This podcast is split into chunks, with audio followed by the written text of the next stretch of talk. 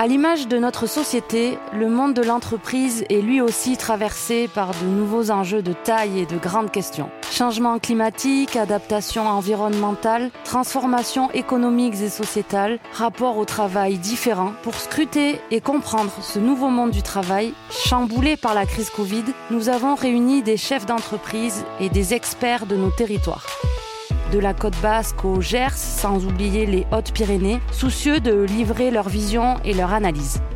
De la bonne idée, un jour, qui donne naissance à un projet abouti, en passant par la transformation nécessaire, voire inévitable, de son activité, jusqu'à la mise en pratique de nouveaux rapports humains, nous allons tout décortiquer.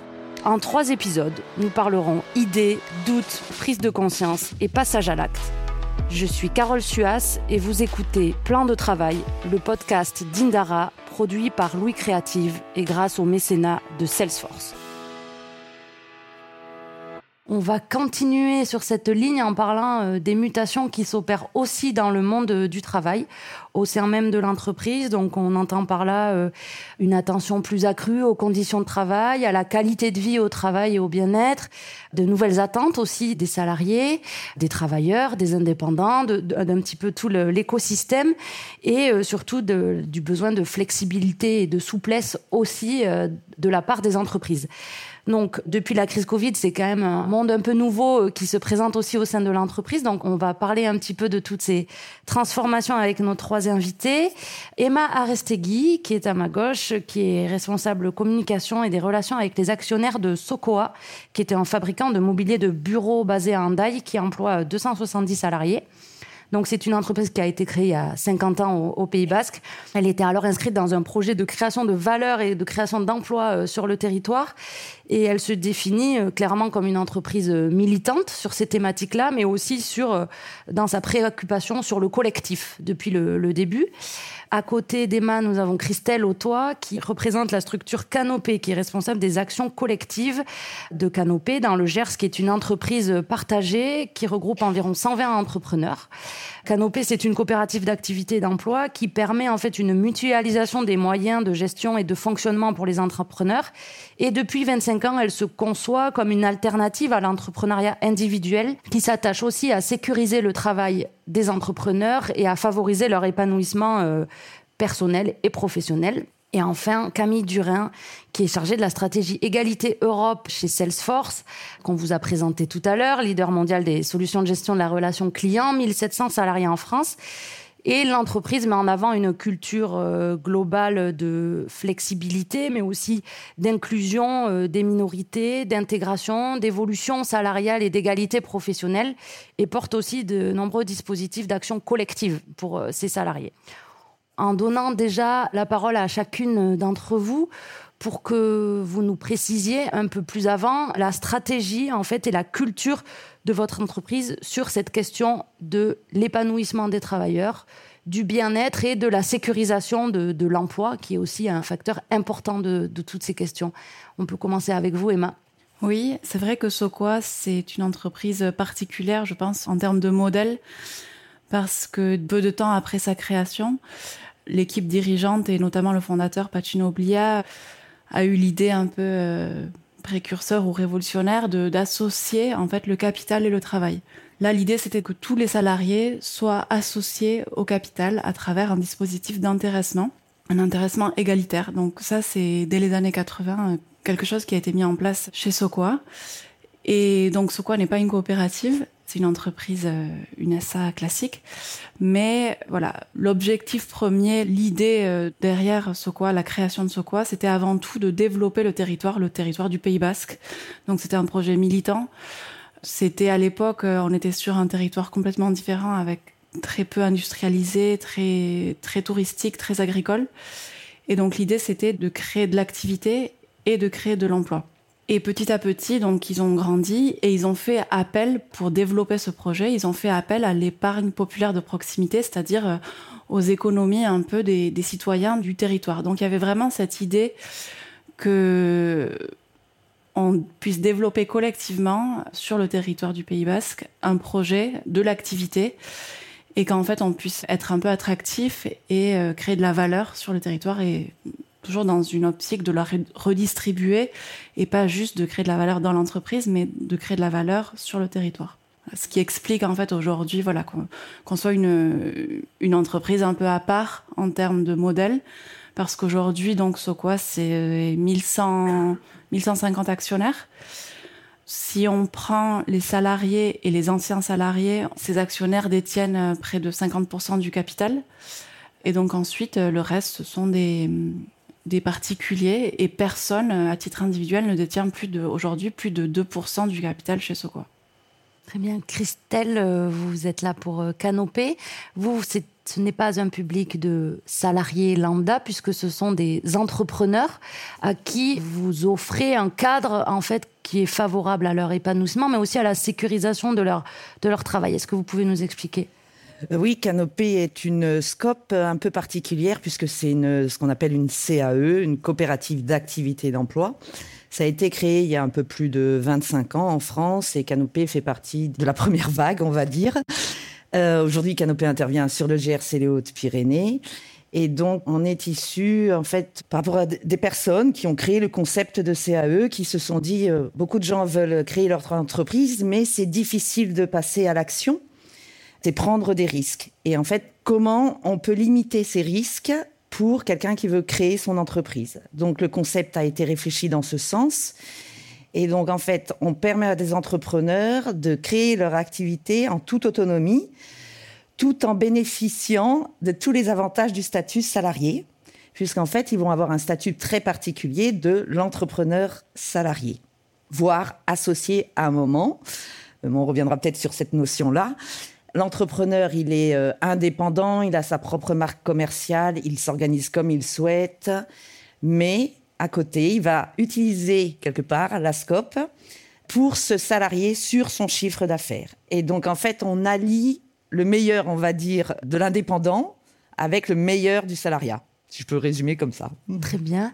Et Camille, euh, vous, vous êtes là pour Salesforce. Alors, j'ai dit qu'il y avait une culture euh, globale qui travaillait à la flexibilité et à l'intégration de, de publics euh, différents. Est-ce que vous pouvez nous préciser ce que ça veut dire? Alors c'est vrai qu'au cœur de Salesforce, la valeur d'égalité est très forte.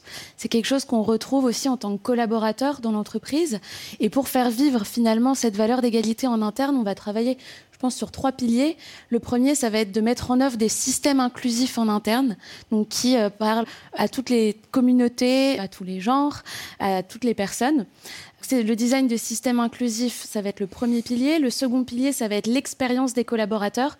Et ça, ça touche beaucoup à ma mission actuelle. On met en place des interviews de collaborateurs, notamment des femmes, pour comprendre quelle est leur expérience dans l'entreprise, qu'est-ce qu'elles attendent et qu'est-ce qu'il les ferait rester ou, ou peut-être partir et mieux adresser ces Et enfin, le troisième pilier, c'est l'engagement.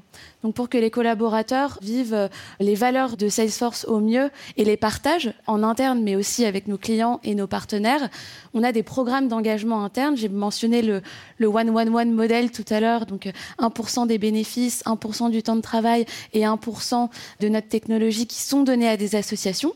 Mais il va y avoir aussi en interne des groupes de collaborateurs qui se forment autour de de problématiques qui les intéressent. Ça peut être le développement durable, ça peut être la lutte contre le racisme, ça peut être le soutien d'une communauté de parents dans l'entreprise. Et le fait d'engager des collaborateurs sur ces thématiques-là, qui les touchent, permet de faire avancer aussi la question de l'égalité en interne.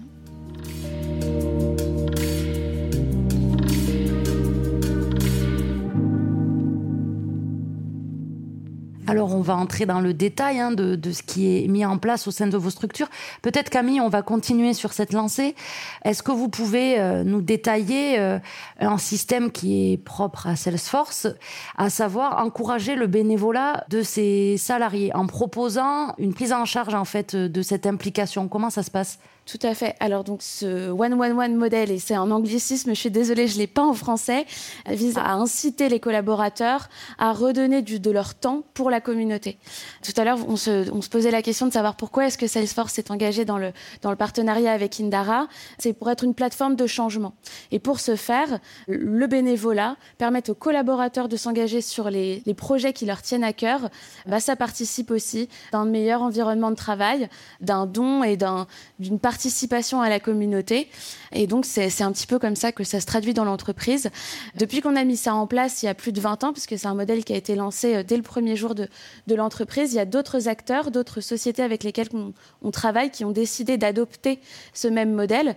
Et aujourd'hui, ça permet à des équipes d'aller faire du bénévolat ensemble. Ça peut être euh, avec la Croix-Rouge, ça peut être dans des écoles, auprès de jeunes, du mentorat. C'est vraiment le type d'activité est très large. Ça favorise la cohésion en interne. Ça nous permet aussi de faire des activités avec nos clients et nos partenaires pour mieux les comprendre, mieux, mieux se, se lier les uns aux autres. Et ça participe, encore une fois, euh, je pense, du bien-être de tous les collaborateurs. Emma, euh, peut-être pour continuer, vous, vous avez aussi une réflexion alors sur les horaires, mais aussi sur des tâches plus techniques, euh, notamment sur la robotisation de mmh. certaines tâches qui pourraient être répétitives ou, ou pénibles ou usantes pour le mmh. corps euh, des salariés. Est-ce que vous pouvez nous préciser? Alors oui, ça rejoint toujours un peu le premier objectif de Soqua, donc de, créer de l'emploi et surtout de le maintenir. Donc il y a toujours eu une réflexion chez Soqua autour du bien-être des salariés, autour euh, et c'était pas forcément dans une dynamique de recrutement, c'était vraiment pour euh, essayer de créer du confort. Donc c'est le, produit même euh, et de créer du confort de l'assise au travail, mais c'était l'idée aussi de vraiment euh, permettre aux salariés de s'épanouir dans, leur travail. Et donc sur tous les postes parce que donc on a des sites de production de montage couture. On a aussi donc des bureaux. On est sur trois sites. On est donc à Handaï on est 270 et c'est vrai que il y a toujours eu un courant un peu précurseur autour de sujets sociaux donc le dernier un peu en date un peu fort c'est pour les salariés qui sont dans les bureaux. C'est les horaires variables. C'est donc ça a été mis en place en 2018 l'idée c'est de pouvoir permettre une flexibilité euh, d'horaire aux salariés. Donc tout le monde badge. Et en fait on peut commencer sa journée entre 7h30 et 9h15 et la terminer entre 16h15 et 19h sachant que ça permet alors il y a encore d'autres avantages autour toujours du, temps de travail mais ça permet en fait de, pouvoir euh, pour les parents déposer les enfants. Ça permet aussi de, créer une autonomie dans le travail et que chaque salarié se sente un peu euh, maître de son travail de sa charge de travail mais aussi de sa journée puisse s'organiser euh, plus facilement. Pareil entre midi et deux donc il y a deux heures une heure obligatoire mais on peut prendre de midi à 14 heures deux heures de poste déjeuner et donc l'idée toujours c'est de faire euh, donc son temps de travail 35 heures mais ça aussi sur on a la possibilité sais quoi de le faire sur quatre jours et demi au lieu de cinq. Donc il ya deux possibilités. La majorité des gens euh, préfèrent faire euh, 32 heures 38 heures c'est à dire une semaine de cinq jours une semaine de quatre jours. Mais on a aussi la possibilité de faire 35 heures sur quatre jours et demi et d'avoir par exemple tous les mercredis ou les vendredis après-midi de, de libre. Donc ça c'est quelque chose qui a été mis en place. Toujours dans l'optique de permettre aux salariés d'avoir peut-être un équilibre de vie entre le professionnel et le privé ou le, le familial et d'être un peu euh, en amont des réflexions sociales du, travail autour du travail. Donc ça c'est pour la partie un peu euh, horaire variable, mais ça marche aussi par exemple dans la partie plus industrielle parce qu'on est quand même euh, une entreprise industrielle où euh, pour les, agents de production on va beaucoup réfléchir sur tout ce qui est ergonomie, sur tout ce qui est euh, conditions de travail. Donc on est sur une organisation de travail un peu différente que celle des salariés dans les bureaux. On est sur les deux 8 mais pareil si on prend en considération les pauses etc les salariés ne travaillent que entre guillemets 34 heures plutôt que 35 heures par semaine. Et en fait c'est un système qui est inversé. Donc euh, semaine a semaine b et ils ont euh, ils travaillent de 7 heures à 13 heures et de 13 heures à 19 heures.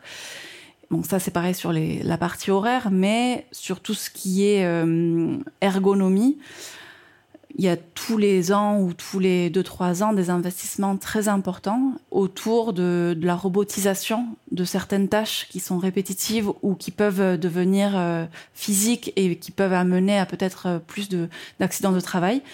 Et donc là le dernier en date c'est un investissement assez important de plusieurs euh, millions d'euros qui s'appelle robopal. Et en gros c'est sur la palettisation des colis à l'expédition.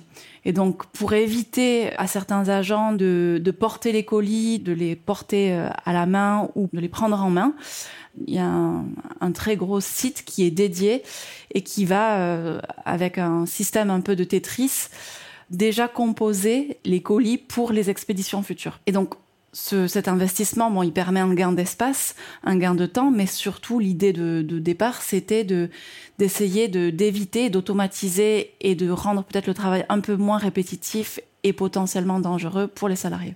Christelle, euh, on voit, on est sur une, euh, une problématique, enfin un public euh, différent, c'est-à-dire qu'on parle d'entrepreneurs qui peuvent aussi avoir des attentes sur la, la, conciliation de la vie perso, la vie pro. On sait que parfois quand on démarre un projet, tout ça peut être un peu flou dans les débuts. Justement, vous, vous vous attachez à pouvoir quand même leur garantir des conditions de salariés. Oui, un des slogans des CAE, c'est euh, réussir pour soi, entreprendre ensemble. Et donc, on est parti du constat qu'en fait, créer une entreprise, on est euh, des professionnels de son cœur de métier. Mais là, tout d'un coup, on va voir un autre métier, c'est celui de l'entrepreneur. Et quand on démarre, mener de front les deux, c'est compliqué. On sait qu'au départ, il faut aller chercher du contrat euh, pour pouvoir avoir du chiffre d'affaires, etc. Et si on est en même temps très concentré sur ce nouveau métier d'entrepreneuriat, c'est moins simple. Donc en fait, le concept de CAE, c'est comment on peut soulager l'entrepreneur au démarrage sur ses fonctions purement entrepreneuriales. Et donc l'idée, c'est de mutualiser. La mutualisation, elle est très forte dès le départ, puisqu'en fait, les entrepreneurs, ils vont mutualiser le numéro de siret. C'est celui de la coopérative. Donc la société reste canopée, même s'ils ont leur propre marque commerciale. Et puis, on va mutualiser différentes fonctions administratives, comptables, et puis euh, de différents agréments. Par exemple, Canopé est un organisme de formation certifié Calliope. Donc l'entrepreneur, s'il est formateur et qu'il intègre Canopé, automatiquement, il rentre dans les règles du jeu euh, de la certification Calliope.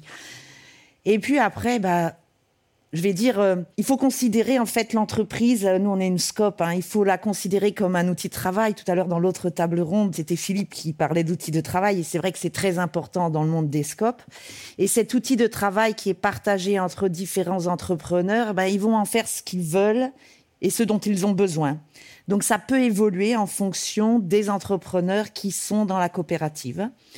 Et après, on va les accompagner aussi sur euh, le développement de leur activité. Donc, ils ont un chargé d'accompagnement avec euh, donc des accompagnements individuels, qu'on dit un accompagnement de pair à pair, pour résoudre certaines problématiques ou les aider à développer certaines choses. Et puis, la force, en fait, chez Canopé, mais dans les CAE, et c'est le principe, et ça fait vraiment partie de notre ADN, c'est la coopération. Et donc, il y a tout un accompagnement collectif qui est prévu et qui se développe au fur et à mesure des besoins.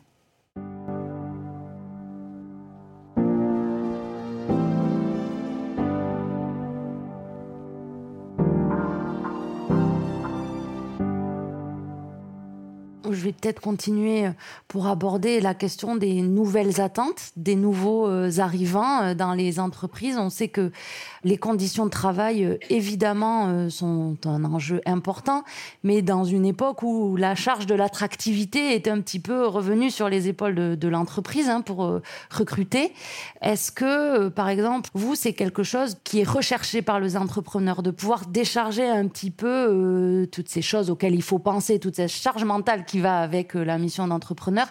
Est-ce que de venir dans une structure comme la vôtre, ils vous disent c'est aussi pour moi mon bien-être et que j'en ai pas euh, partout, quoi, que je sois un peu moins la tête dans le guidon Ça, c'est certain qu'en fait, euh, ils ont besoin, quand on les questionne au départ sur, pour leur arrivée, leur intégration dans la coopérative, souvent c'est des personnes qui disent non, j'ai besoin d'être accompagné, j'ai besoin de collectif, parce que nous, par définition, on est un collectif.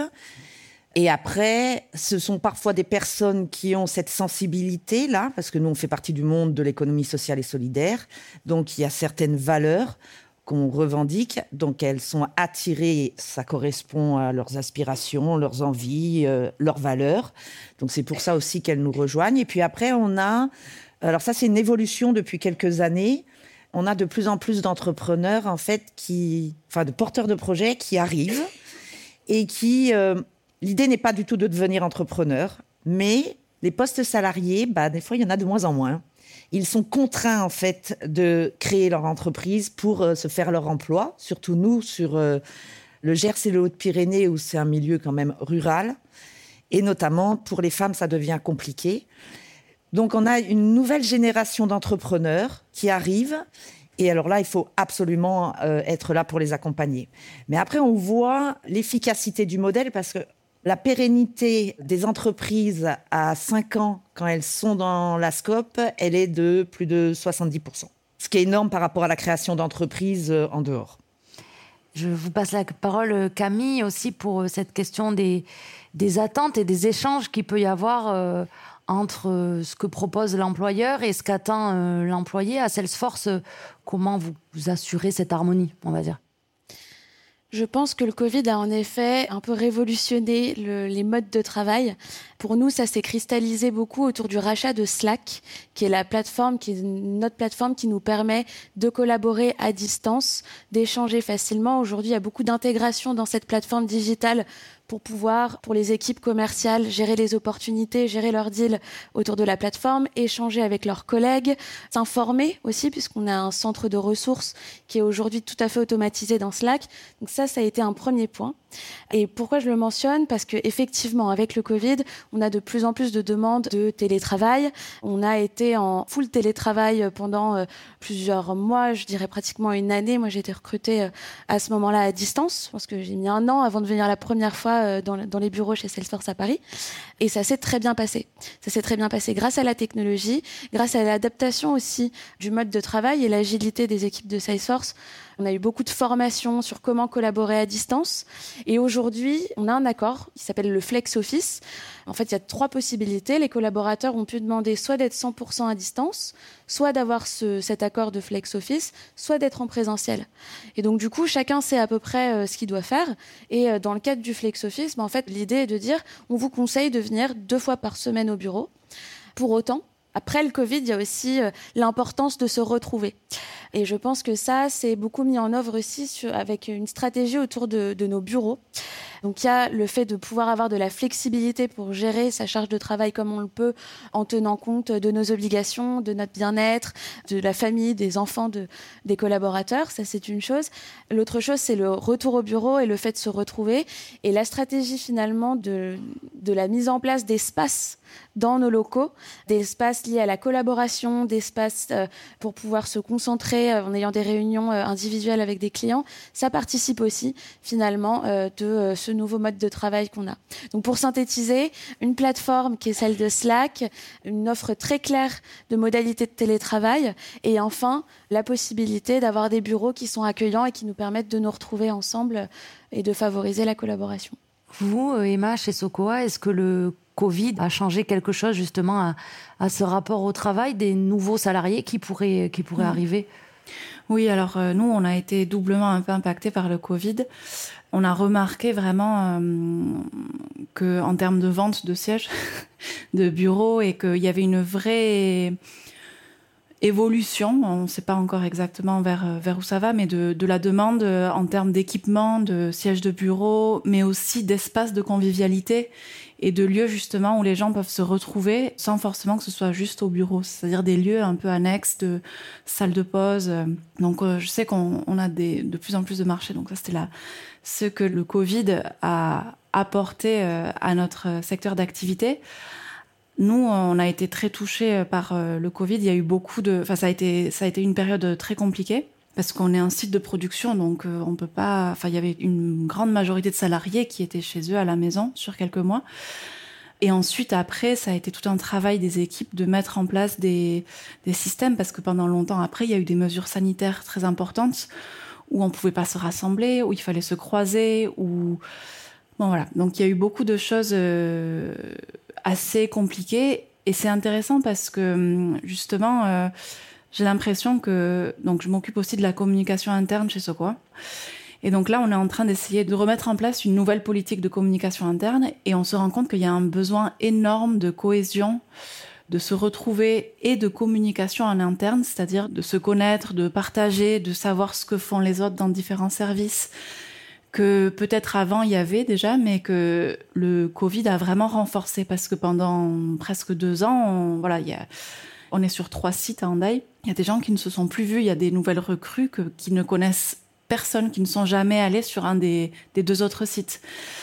Alors, ce qu'on remarque, c'est qu'il y a un vrai besoin de nouveau de créer des moments de, et de convivialité, mais aussi d'échange, et qu'on va essayer de, mettre en place.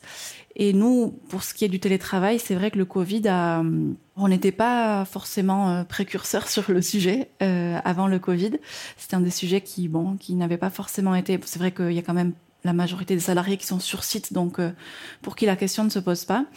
Mais pour les salariés euh, donc euh, qui sont dans les bureaux, on a signé suite au Covid un accord de télétravail d'entreprise et donc les c'est au choix de chaque salarié, mais le salarié a la possibilité, un peu sur le modèle du flex office, de venir travailler minimum trois jours par semaine et d'avoir deux jours en télétravail sur les jours qui qu'il choisit, sachant que après c'est ça reste défini dans un cadre, euh, voilà, c'est pas à la carte euh, sur chaque semaine, mais ça peut être, euh, je sais pas, les mercredis et les et les vendredis en télétravail.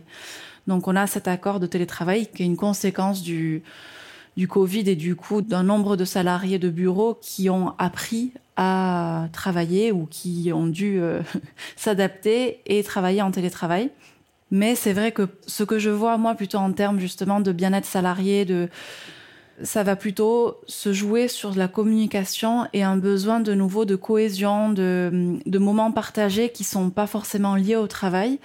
On s'est rendu compte que bon, maintenant on est quand même une entreprise bon de taille assez importante, de 170 salariés, et qu'il y avait une demande pour des réunions d'information en présentiel, c'est-à-dire où euh, on fait le point euh, une à deux fois par an. Donc ça avait déjà été mis en place aussi, c'était quelque chose qui avait été mis en place en 2018, euh, voilà, avec des réunions d'information tous les ans ou bi biannuelles, où en fait les dirigeants faisaient le point sur un peu les orientations stratégiques, sur sur les grands projets structurants, sur un peu l'actualité, les chiffres clés. Et ça permettait aussi après de partager un moment de convivialité, mais l'ensemble des salariés, du coup, étaient au courant, étaient au courant de, ce qui se passait. On avait aussi un journal interne mensuel auquel les, salariés étaient très très attachés. Donc la personne qui s'en occupait euh, est partie à la retraite. Donc c'est aussi dans ce cadre-là qu'on qu fait ce travail. Et donc on a envoyé un questionnaire à l'ensemble des salariés pour essayer de voir comment on pouvait faire évoluer en fait la communication interne et quelles étaient leurs attentes. Et on s'est rendu compte peut-être même au-delà de nos attentes à nous, que il y avait vraiment un besoin de, communication transversale aussi, c'est-à-dire entre services, et que de replacer un peu euh, l'humain, parce que l'humain c'est très large, on ne sait pas forcément ce que ça veut dire, mais de replacer les, rapports humains, les échanges, les, moments euh, conviviaux de partage au cœur de l'entreprise et au cœur de la politique de communication interne. Donc euh, voilà, on, travaille sur le sujet euh, spécifiquement en ce moment.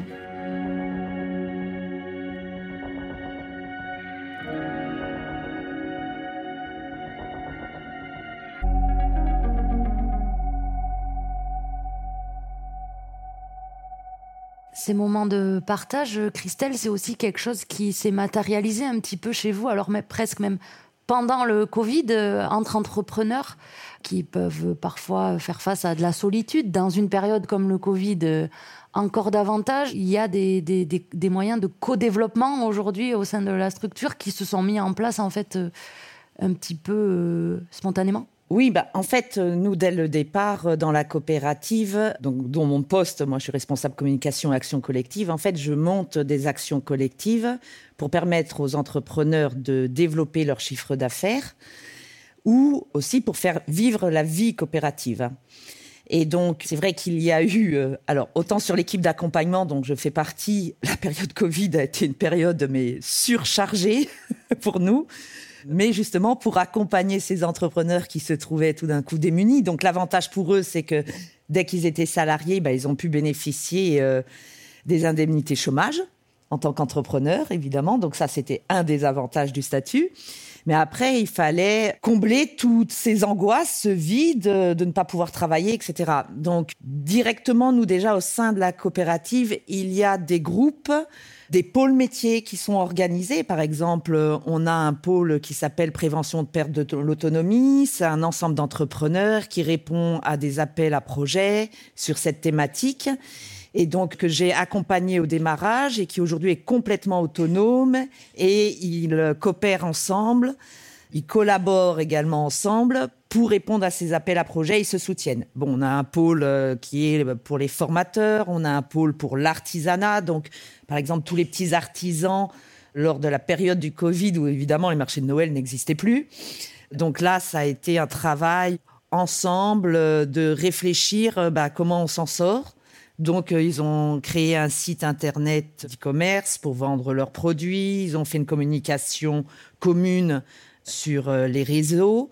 Et puis, ça perdure et ça existait déjà avant, mais ils mutualisent parfois des stands sur des salons, des festivals, des marchés de Noël, etc. Donc là, il y a toute une partie, on va dire, de groupes, de pôles métiers.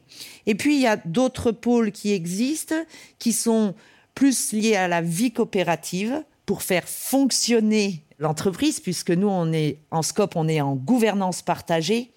Donc, évidemment, euh, dès que l'entrepreneur devient, sociétaire, il participe activement. Mais la politique chez Canopé, c'est quel que soit son statut, même avant d'être sociétaire, on est associé au devenir de l'entreprise, en fait, à la réflexion, du moins. Et puis, il y a, dans cette partie-là, on va dire, on a des groupes qui sont liés euh, proprement à la gouvernance, au sociétariat, à la coopération. Il y a un système de parrainage, marrainage qui est mis en place, qui est complètement piloté maintenant par les entrepreneurs pour soutenir les nouveaux entrepreneurs qui arrivent. Et puis on a une autre partie qui est vraiment du soutien de l'entrepreneur et qui s'est accéléré par le Covid, qui sont des groupes de co-développement. Donc, ce sont les entrepreneurs entre eux qui euh, se rassemblent. Il y a plusieurs groupes de co-développement. Ils se voient une fois par mois, il me semble, pendant dix mois. Ils constituent un groupe de 6-7 personnes et euh, ensemble, ils se, se soutiennent sur différentes problématiques professionnelles ou personnelles. Donc, vous évoquiez, on va en venir peut-être à un point qui est aussi important dans les conditions de travail, c'est aussi euh, pour les salariés, peut-être les salaires, évidemment, l'intéressement éventuel, la participation aux bénéfices, l'égalité professionnelle aussi. Sur ça, Camille, je voulais vous, vous donner la parole parce que justement, vous avez un travail d'équilibrage assez euh, constant des salaires entre hommes et femmes. Oui, tout à fait. Quand on parlait de créer des systèmes inclusifs dans l'entreprise, c'est aussi réfléchir à l'égalité homme-femme, qui est quand même un vrai sujet au sein de l'entreprise. Dans la tech, on est sur une moyenne assez basse en termes de représentation de, femmes dans nos effectifs. Chez Salesforce, on est à 33%. La moyenne nationale doit être autour de 27%. Donc il y a des efforts à faire. Il y a des efforts sur l'expérience des femmes, mais il y a aussi des efforts sur la question des salaires, des promotions et de la représentation des femmes dans euh, les niveaux les, les plus hauts de l'entreprise. Sur les salaires en particulier, particulier, depuis 2016, Salesforce s'est engagé à vérifier, à s'assurer que les salaires des hommes et des femmes sont égaux que les personnes sont rémunérées euh, de façon égale, à compétences égales. Ce qui n'est pas facile parce qu'on est dans une organisation qui est quand même complexe, avec 80 euh, 000 collaborateurs au niveau monde, beaucoup de pays. Et pourtant, on a donc un système qui permet euh, de revoir dans chaque pays les salaires en fonction de compétences, etc. Et depuis 2016, c'est 22 millions d'euros qui ont été réinvestis pour remettre des salaires des femmes au niveau de ceux des hommes. Donc ça, c'est très important. C'est un engagement proactif de la société, mais c'est aussi pour attirer plus de femmes et s'assurer qu'elles restent dans nos métiers. Le souci aujourd'hui, on le sait, c'est qu'on a... Euh, enfin, le, la tech est un monde quand même encore assez masculin. Il y a peu de petites filles qui se forment, qui sont attirées par les mathématiques et ensuite qui choisissent euh, des carrières qui sont pas forcément orientées vers nos, vers nos métiers. Ça, c'est pour le côté interne. Et après, on a aussi tout un engagement vis-à-vis -vis de notre écosystème pour essayer de féminiser finalement la tech en France en particulier. Il y a un an et demi, on a lancé un projet qui s'appelle 1000 femmes dans la tech. L'objectif était de réunir notre écosystème de clients et de partenaires d'intégration et ensemble de s'engager à promouvoir les femmes au sein de la tech et notamment d'attirer de former et de placer 1000 femmes en deux ans dans cet écosystème-là. Aujourd'hui, il y a plus de 650 femmes qui ont été euh, placées dans l'écosystème de Salesforce avec ce programme-là. Et donc les efforts, on les fait à la fois en interne, mais aussi en externe. Et l'objectif, in fine, c'est euh, d'accroître cette représentation euh, des femmes dans, dans l'entreprise et dans le secteur. Emma, euh, sur les salaires et donc les conditions de, travail, vous avez un travail sur euh, l'intéressement au sein de Soko. Est-ce que vous pouvez nous hmm. expliquer comment ça se passe? Oui, et aussi même sur les salaires, dans le sens où euh, dans les postes, on va dire, les agents de production, enfin le, salaire minimum chez Sokoa, il est à SMIC plus 15%. Enfin, on a aussi ça pour la partie vraiment salaire. Et donc ensuite, euh, oui, c'est ce que je disais un peu au début, on a un système qui s'appelle euh, IAP, intéressement, abondement, participation, où on a un intéressement égalitaire qui est mis en place. Donc euh, tous les salariés touchent et se partagent une partie du bénéfice. Et donc de façon égalitaire, c'est-à-dire que le salarié de base, et c'est uniquement euh, sur le temps de travail. Mais sinon, que ce soit le, salarié euh, au montage ou la couturière touchera la même chose que le, que le directeur général. Et ensuite, au choix du salarié toujours, l'entreprise abonde cet intéressement, ce montant, qui est ensuite placé dans un fonds commun d'entreprise, c'est-à-dire qui détient des, actions ou des parts sociales de Sokoa. Donc en fait, ça permet à chaque salarié de devenir indirectement actionnaire de Sokoa. Et donc sur un montant, si par exemple l'intéressement est de 1000 euros, en fonction du nombre d'années où, où ce montant est placé, l'entreprise abonde deux à trois fois le montant. Donc c'est-à-dire qu'avec un intéressement de 1000 euros, le salarié, il peut se retrouver actionnaire à hauteur de 3000 euros de Sokoa. Et donc ensuite, c'est un système vertueux parce qu'ensuite, donc le salarié recevra aussi les dividendes de ses actions. Donc l'idée vraiment, c'est d'associer le salarié dès le début et de façon euh, assez égalitaire au capital et donc de l'intéresser directement aux résultats, aux bénéfices que fait l'entreprise. Et ça permet, alors les gens, surtout au, début, les salariés ont du mal, c'est une mécanique assez complexe, à comprendre exactement les tenants, les aboutissants. Je ne sais pas si c'est un vrai argument de recrutement, mais en tous les cas, c'est un argument de rétention et d'attachement dans le sens où il y a quand même, on n'est pas une coopérative, c'est, on n'est pas, on n'est pas parfait, mais on a quand même un système qui fait que euh, le salarié lambda, toujours au choix, parce que je crois qu'aujourd'hui on est à un peu plus de 95% des salariés qui sont euh, actionnaires de l'entreprise. Voilà, mais on a la, possibilité en fait de devenir actionnaire et je pense que c'est quand même un argument pour rester, dans le sens où une fois qu'on s'est engagé, qu'on a investi dans l'entreprise, ça force aussi à se poser des questions sur la finance, sur ce qui est fait de l'argent, comment on investit, quels sont les investissements. Et donc ça permet un engagement peut-être supérieur ou plus important des salariés.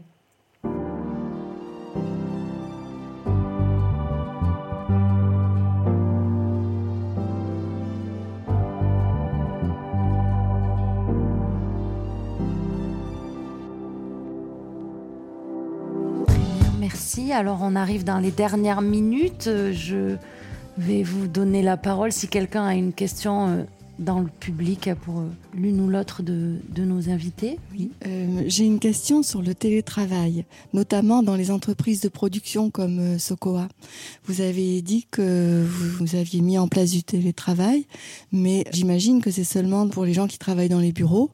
Et est-ce que ça ne crée pas des, dissensions entre les producteurs et puis euh, les, gens qui sont dans le bureau, sachant que bien sûr tout le monde produit, hein, mais les ouvriers quand même n'ont pas cette facilité. Je voulais savoir comment vous gérez ça. Alors c'est vrai que ce qui a été aussi dit à l'inverse, c'est que les improductifs, pendant le Covid, ils travaillaient. Alors que les productifs, ils étaient à la maison parce qu'en plus on avait, euh, on a maintenu tous les emplois et on a maintenu les salaires. Donc il y avait aussi cette injustice de départ un peu de dire, enfin il y a eu euh, dans les discussions, oui, mais ceux des usines, en gros, euh, ils étaient à la maison euh, pendant quatre mois, alors que nous, on continuait à travailler. Donc il y a eu un peu cette idée-là de, se dire qu'on n'est pas tous forcément égaux en fonction de, notre travail. Et ensuite, quand on a mis en place l'accord, effectivement, il y a eu un peu des, hum, des échanges Mais en fait, c'est une question, on peut pas, on n'a pas les moyens euh, sur un site de production de, de rendre le travail euh, télétravaillable. Donc la question s'est pas posée, mais je sais que justement sur ces histoires de d'heures où je disais que les agents euh, de production sont payés pour un 35 heures mais effectuent un peu moins, était une mesure compensatoire par rapport à la mesure de télétravail, enfin le le, télétravail qui avait été mis en place pour les salariés de bureau. Donc euh, il y a eu une sorte de compensation au niveau du nombre d'heures travaillées. Voilà, sachant que encore une fois, les, agents de production à l'usine chez Soqua, donc euh, ils ont quand même des, conditions de travail qui sont relativement confortables, avec euh, des avantages quand même. voilà, c'est il y a aussi une notion de banque d'heures chez Soqua où en fait toute heure en plus qu'on fait en plus de notre contrat rentre dans une banque d'heures et qu'on peut utiliser au choix euh, en congé euh, ou euh, il y a des personnes qui sont parties quatre mois en vacances en ayant économisé. Bon faut quand même rester un, un certain temps et faire un nombre d'heures supplémentaires. Mais c'est-à-dire qu'il y a quand même des avantages comme ça qui viennent peut-être accompagner ou rendre le travail quand même même le travail on va dire sur site très attractif. Merci. Une autre question peut-être Bonjour. Donc moi, je suis entrepreneur aussi dans le cadre d'une CE. Donc déjà, merci pour vos témoignages. Je, trouve ça très intéressant. J'ai une question à poser, bah, notamment euh, sur euh, Salesforce par rapport à la notion d'égalité. On parle beaucoup d'égalité et d'inclusivité, mais d'égalité avec euh, un pourcentage de femmes qu'on aimerait augmenter. Et moi, je me pose une question en ce moment parce que j'ai été concernée et j'en vois beaucoup autour de moi sur l'emploi des seniors qui n'ont pas de réponse quand ils envoient des lettres. Hein. Et il y a beaucoup de femmes seniors de 50 ans, comme moi, qui ont encore 14 ans euh, de salariat éventuellement ou d'entrepreneuriat, qui n'ont jamais de réponse quand elles envoient une lettre euh, de motivation, un CV. Et je voulais savoir comment en fait on prenait en compte cette partie-là au niveau de, des entreprises. Je vous ai parlé de 1000 femmes dans la tech tout à l'heure. C'est un tout petit peu technique, mais il y a pour moi un, un dispositif qui a été mis en place par Pôle Emploi qui est vraiment un, l'autoroute de l'insertion, de, la reconversion professionnelle. En fait, l'idée, c'est de dire que des personnes qui euh, souhaitent se reconvertir vont pouvoir faire trois mois de formation à un métier financé par Pôle Emploi à condition d'avoir identifié une offre d'emploi à la fin de cette formation. On a passé beaucoup de temps chez Salesforce, et c'était mon rôle avant d'être dans les équipes égalité, à travailler avec notre écosystème de clients et de partenaires, mais aussi avec Pôle Emploi, pour faire connaître ces métiers-là à ces femmes, parce que parfois elles connaissent même pas en fait le, métier en tant que tel, notamment, euh, je pense à consultant technico-fonctionnel. Beaucoup de femmes vont se dire, mais beaucoup trop technique, dans la tech, avec du CRM, trop difficile. En fait, non. donc nous, on a fait beaucoup de campagnes de sensibilisation pour présenter le métier et montrer aussi tout ce que les femmes euh, qui avaient des expériences euh, métiers avant pouvaient apporter dans un tel rôle sur Salesforce. Seconde étape, on a travaillé avec des organismes de formation pour qu'ils créent des formations sur les, les produits de Salesforce qui étaient en, en tension côté recruteur. Et moi, j'ai travaillé avec notre écosystème de clients et de partenaires pour qu'ils s'engagent et pour qu'ils acceptent de prendre le risque de recruter des personnes en reconversion professionnelle. Quand je dis le risque, bah, c'est parce que c'est des personnes qui ont évidemment 15, 20, 30, 30 ans d'expérience métier, typiquement dans la paye ou dans la, dans la gestion euh, comptable, mais qui, ne, mais qui ne maîtrisent pas le CRM. L'idée autour de tout ça, c'était derrière donc de pouvoir proposer ces formations avec des personnes euh, se forment et on a eu beaucoup de femmes en fait en reconversion professionnelle de plus de 45 ans qui se sont formées. On s'est aussi appuyé sur des associations il y a une association qui s'appelle Social Builder qui travaille sur tout le territoire en France et qui sensibilise les femmes au métier du numérique. Donc on s'est appuyé sur leur expertise et sur leur réseau de partenariat pour attirer ces femmes-là et les mettre en formation. Et pour l'anecdote, euh, je vais vous la raconter, ma, ma, belle-mère qui a euh, fêté ses 60 ans cette année a fait cette fameuse formation euh, de trois mois au métier Salesforce, a eu une offre d'embauche à la fin de la formation et aujourd'hui euh, consultante technico-fonctionnelle euh, sur la partie billing de Salesforce et est très épanouie. Donc on essaye d'avancer dans ce sens-là. Nous seuls, ça ne suffit pas. Je dirais que par an, on a 500 euh, femmes qui ont démarré des, des, projets de reconversion comme ça. Et c'est pour ça que 1000 femmes dans la tech, l'idée, c'était aussi de dire à tout notre écosystème de clients et de partenaires, prenez le risque, recrutez des personnes qui ont fait des parcours de reconversion professionnelle sur vos fonctions tech, puisque c'est un peu les métiers d'avenir, en tout cas dans notre industrie, euh, et allez-y avec nous. Donc euh, voilà, encore beaucoup de travail d'éducation, de, sensibilisation et des femmes et de l'écosystème, mais je pense qu'on avance euh, vraiment dans, ce sens-là. Sur ça, on arrive au bout du temps, mais quand même, Christelle, je voulais justement vous poser la question parce que vous avez évoqué euh, dans, dans votre CAE, vous avez 70% de femmes euh, entrepreneurs, hein, ce qui est quand même une surreprésentation. J'imagine que les femmes entrepreneurs seniors sont aussi un, profil euh, important. Peut-être qu'elles sont aussi, elles, dans cet entrepreneuriat un peu contraint que vous évoquez pour se créer son emploi mm. quand on n'a pas de réponse ailleurs. Oui, tout à fait. C'est le cas, plus de 70% de femmes en est fière. Euh, et on a, alors aussi bien des femmes que des hommes, justement des seniors qui arrivent, qui, euh, entre guillemets, euh, soi-disant ne sont plus employables et qui ont besoin de travailler encore quelques années. Et la CAE, ça leur permet en fait de mettre en avant leur expertise, d'aller se vendre comme consultants, formateurs ou autres dans leur domaine et de pouvoir euh, encore cotiser pour faire des trimestres euh, jusqu'à la retraite. Malheureusement, c'est comme ça. Quand c'est contraint, c'est pas chouette hein, pour eux. Mais euh, heureusement, bah, on peut permettre ça. Nous, on est assez fiers par rapport aux femmes parce que, bon, on n'en a pas parlé, mais on est dans un système de gouvernance partagée. Donc nous, évidemment, tout ce qui est participation, intéressement, etc., c'est d'emblée, c'est de fait, je ne reviens pas dessus parce que c'est un peu plus complexe, mais dans notre gouvernance partagée, nous, on s'est dit, on veut obligatoirement qu'au conseil d'administration, sur cette coprésidence, il y ait une femme. Ça, c'est une règle. Et donc, euh, chez nous, évidemment, des postes à responsabilité, il y a une codirection, il y a une femme. Donc, obligatoirement, nous, dans la coopérative, les femmes, elles ont des responsabilités. Même sur euh, les groupes, souvent les groupes sont menés par des femmes. Une référente pédagogique, par exemple dans la formation, c'est une des entrepreneurs. Voilà. Donc, euh, oui, on est un peu à l'inverse. on a un problème d'égalité dans l'autre sens, nous. Très bien. Merci. Écoutez, euh, je pense que c'était le mot de la fin. Et je vous dis merci à toutes les trois d'avoir pris le temps de venir. Merci à vous dans le public. Et merci encore à tout le monde. Merci. Merci Carole. Bravo.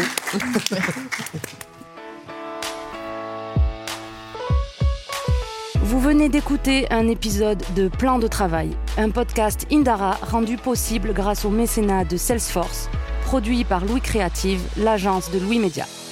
Je suis Carole Suas et j'ai animé et réalisé ces interviews.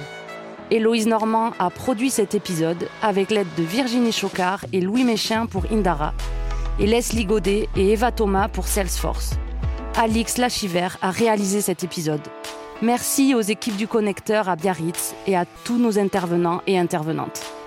Retrouvez toutes nos informations sur le site Indara, indara.fr. À très bientôt!